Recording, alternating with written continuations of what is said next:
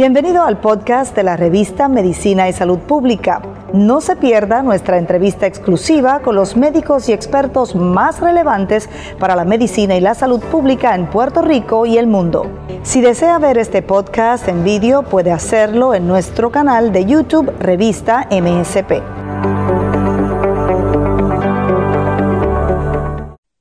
Gracias por conectarse una vez más con nosotros en MSP, en esta redacción, como siempre, complacidos de llevar a ustedes información vital en materia de salud y de ciencia, porque la ciencia y la salud siempre son noticia. Soy Mayerlin Velosa y a esta hora los acompaño para hablar de un tema muy importante relacionado justamente con la isla de Puerto Rico.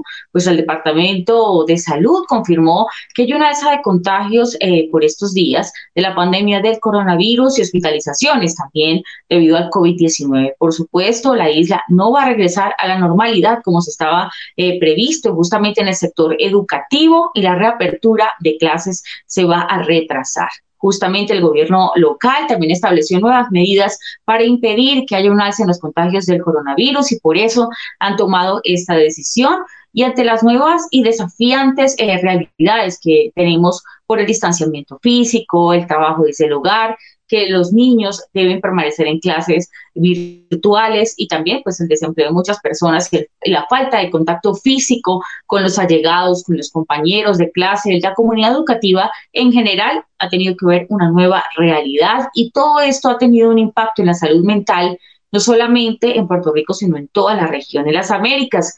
Justamente está eh, siendo un problema la salud mental. Para hablar justamente del impacto que puede tener ese tipo de decisiones de retrasar el regreso a clases. Nos acompaña hoy la doctora Karen Martínez, ella es psiquiatra de niños y adolescentes. Le damos la bienvenida a MSP, doctora, bienvenida a MSP. Gracias por estar con nosotros.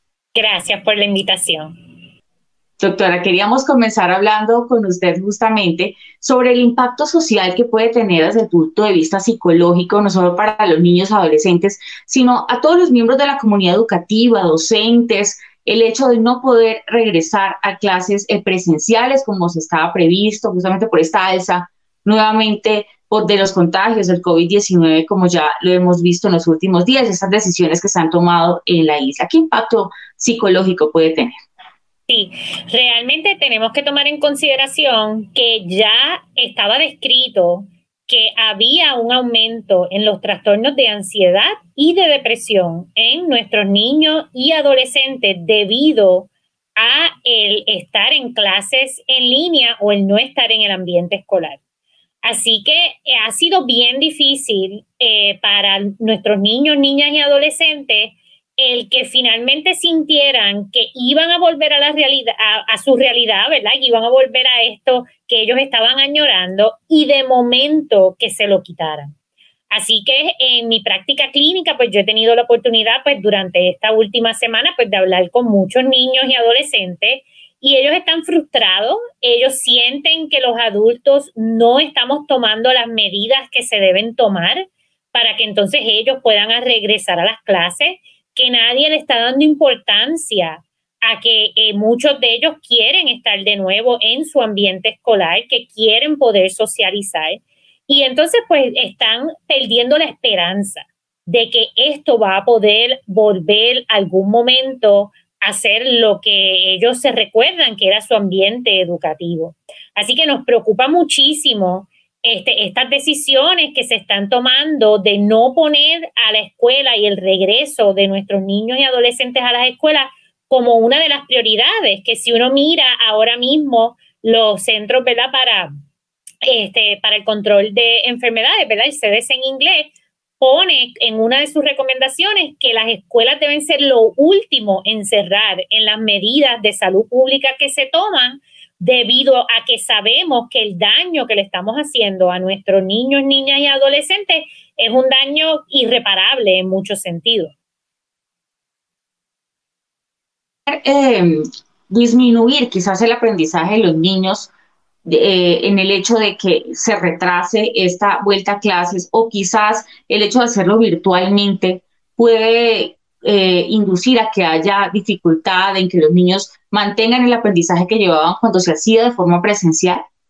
Sí, eh, ya tenemos data, no tenemos data este, de Puerto Rico y no he visto data de ningún otro país en Latinoamérica, pero sí tenemos data de Estados Unidos y tenemos data este, de varios lugares en Europa donde ya han podido comparar las pruebas estandarizadas que se le dan a niños anualmente y se ha visto una disminución en el progreso académico, este, sobre todo de niños de etapa elemental, en los primeros grados, este, en el área tanto de matemáticas como de, de lectura y escritura. Así que, y esto inclusive ha incluido data de países que lo que estuvieron cerrados fueron los primeros meses durante la pandemia y después lograron regresar a dar clases presenciales. Así que ya por lo menos tenemos datos que nos enseñan que aunque se ha hecho lo mejor que se ha podido con la enseñanza en línea, porque yo sé que los maestros están completamente comprometidos con tratar de hacer el mejor trabajo posible, el cerebro de un niño o un adolescente que está en desarrollo necesita estar estimulado multisensorialmente para que se dé ese proceso de aprendizaje. Y un niño frente a una computadora todo el día en el mismo espacio físico no es un ambiente adecuado para estimular el aprendizaje. Muchos pensarían, doctora, que quizás el tema de salud mental no es tan común, que no ocurre, que no, que no es tan importante, o quizás hay muchas personas que lo dejan de lado, piensan más en el tema de salud física pero el tema de salud mental se ha convertido en una prioridad en pandemia y quiero que usted que está aquí en este momento nos recuerde por qué es importante prestarle atención a la salud mental. Sobre todo, no solo niños y adultos mayores, sino comunidad en general, están muy afectados por el tema de la pandemia del coronavirus. Seguro. Este, eh, la depresión, por ejemplo, que es una de las condiciones que más hemos visto a consecuencia de toda la situación que hemos vivido durante este, este último año, la depresión es una de las condiciones más comunes en pérdida de días de, de ser funcional y laborable en los adultos. Así que eh, es reconocido como una de las condiciones que más disfunción causa en los adultos jóvenes y adultos que están en su etapa productiva, ya que no permite que puedan ir a sus trabajos, que puedan entonces ser entes productivos para la sociedad. Los trastornos de ansiedad, que también hemos visto un aumento en trastornos de ansiedad a consecuencia de todas las situaciones que hemos vivido en este año, también causan gran disfunción y también causan que la persona pues físicamente no se sienta bien.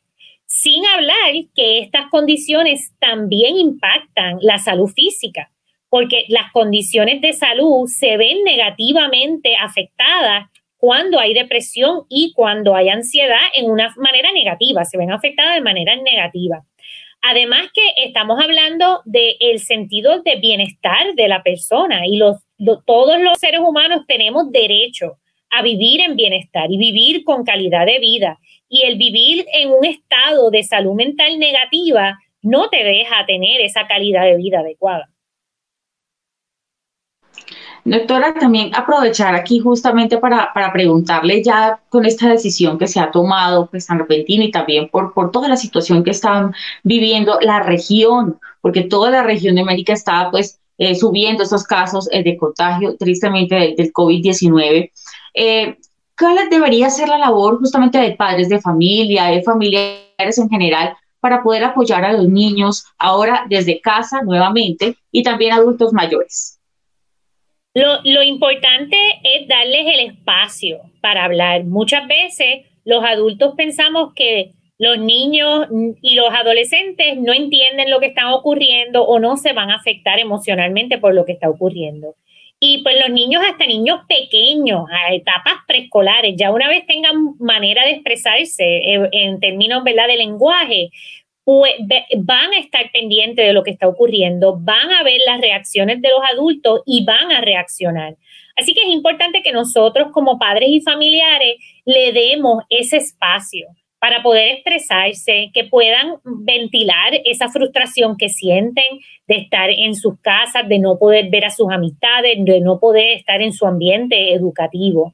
Y importante que nosotros tratemos entonces como padres y familiares de sacar algunos espacios para entonces sí que ellos puedan eh, participar en actividades que son seguras y saludables en este momento. Así que asegurarnos de sacarlos de ese espacio donde siempre están, que tengan esa, eh, esa estimulación multisensorial que ellos necesitan para su desarrollo, tratar de ir a parques, a lugares que sean al aire libre, a la playa, a lugares que, ellos entonces puedan cambiar este, de, de ese ambiente. Y lo más importante es que tenemos que estar conscientes que esto es una situación que nos ha afectado a todos en la familia. Niños, niñas, adolescentes, adultos, envejecientes. Esto es una situación que se considera una situación de estrés extremo donde todos nos hemos tenido que adaptar a unas situaciones que nunca habíamos vivido antes y por lo tanto tenemos que darle importancia a nuestra salud mental, a cómo nos hemos adaptado, a cómo nos sentimos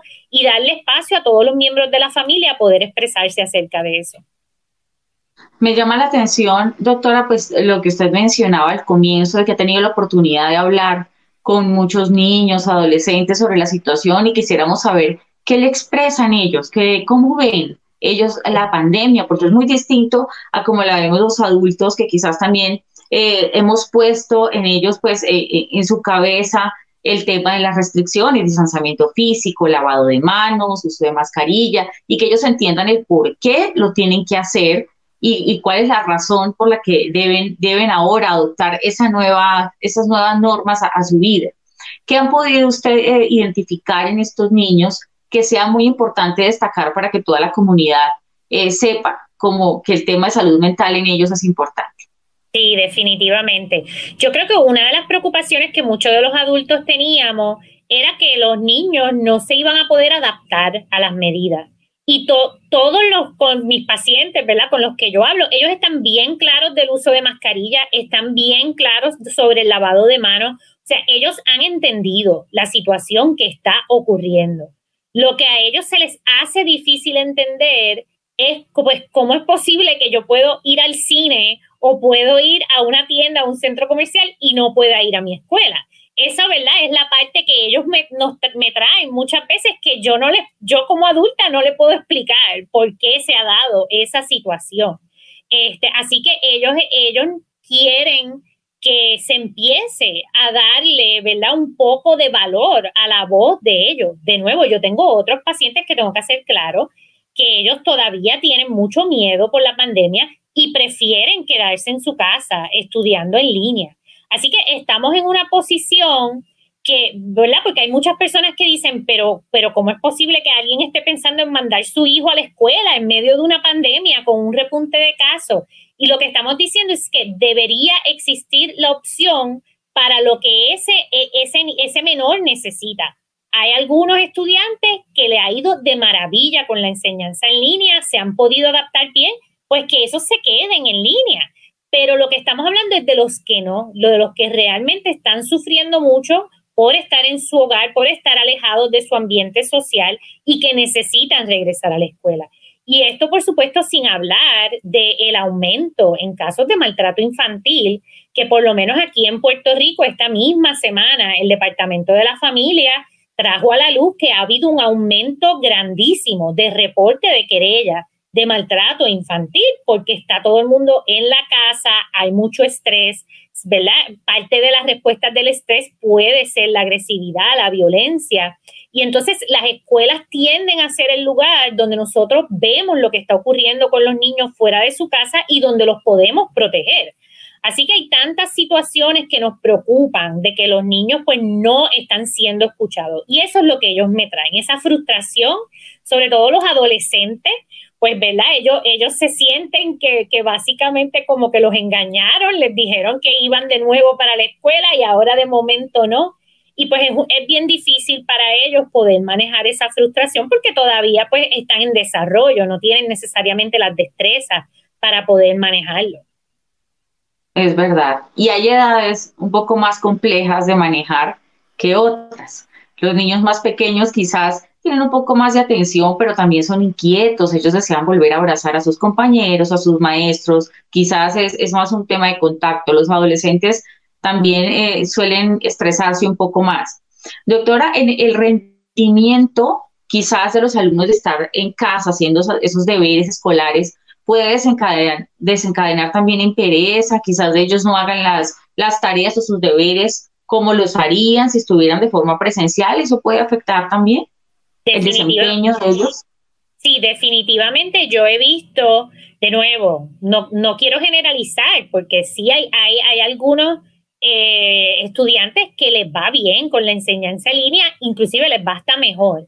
Pero tengo entonces el otro grupo que simplemente me dicen que no les da motivación, que el estar todo el día frente a la computadora, ellos saben que tienen que hacer sus trabajos, ellos saben lo que tienen que hacer, pero simplemente no pueden encontrar la energía y la motivación para enfocarse y completar sus trabajos. Así que sí, hemos visto un grupo de niños que es como que es como si hubiesen perdido todo tipo de energía hacia la escuela, ¿verdad? Sabemos que hay muchos que no les gusta la escuela, ¿verdad? Como quiera, pero es como que en línea simplemente, ¿verdad? El no tener ese estímulo adicional no los hace poder producir. Doctora, rápidamente, para, concluir ya nuestra, nuestra conversación, quisiéramos aprovechar que está aquí para que nos dé o nos envíe a todas las personas que nos están escuchando en este momento algunos consejos para reducir quizás el estrés, aportar bienestar dentro del hogar, ya que vamos a estar 24/7 en casa con todos en familia. Entonces, ¿cuáles podrían ser esos consejos útiles para reducir el estrés? Seguro.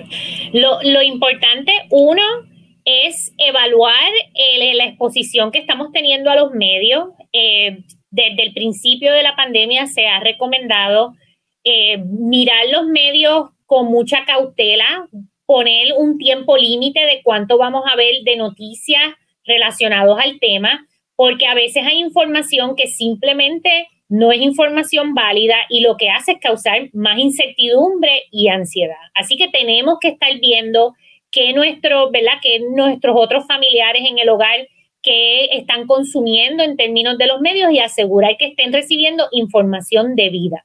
Lo otro importante es tratar, en la medida necesaria, de mantener unos hábitos eh, eh, saludables, mantener las horas de sueño, tener la nutrición lo mejor posible. Bien importante tratar de tener algo de ejercicio físico y si puede ser al aire libre, mejor, porque estamos todo el día en la casa obviamente lugares donde uno se sienta que es seguro, que no haya probabilidad de contagio. Eh, y eso pues es importante porque pues estamos pasando menos tiempo mm, eh, moviéndonos. Lo otro entonces que es importante es tratar de sacar un momento donde podamos hacer como, como una como simplemente una prueba, cómo, cómo tú estás y preguntarle cómo te ha ido, cómo te sientes hoy, qué frustraciones has tenido, cómo te sientes con esta situación y dar ese espacio de poder hablar.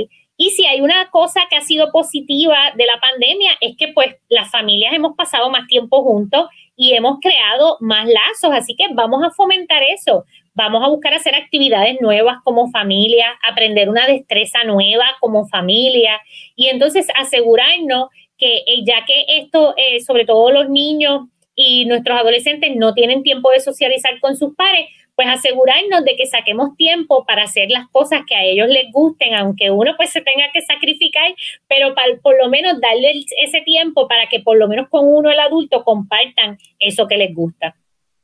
Claro que sí, doctora.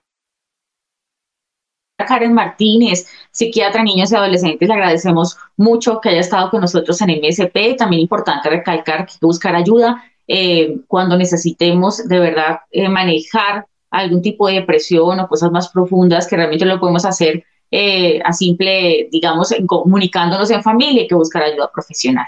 Gracias a la doctora Karen Martínez por estar con nosotros en el MSP con esta importante información. Gracias por la invitación. A todos ustedes, gracias por conectarse. La pandemia del coronavirus sigue, por supuesto, generando restricciones. Hay que seguirse cuidando, por supuesto, con todas las, las medidas de, bioseguridad para garantizar entonces que bajen los niveles de contagio y se pueda volver poco a poco a la normalidad, que es realmente lo que todos deseamos para nuestros niños, adolescentes y comunidad en general. Gracias a todos por haberse conectado con nosotros. Recuerde que puede compartir esta información. Estamos en todas las redes sociales porque la ciencia y la salud siempre son noticias. Hasta pronto.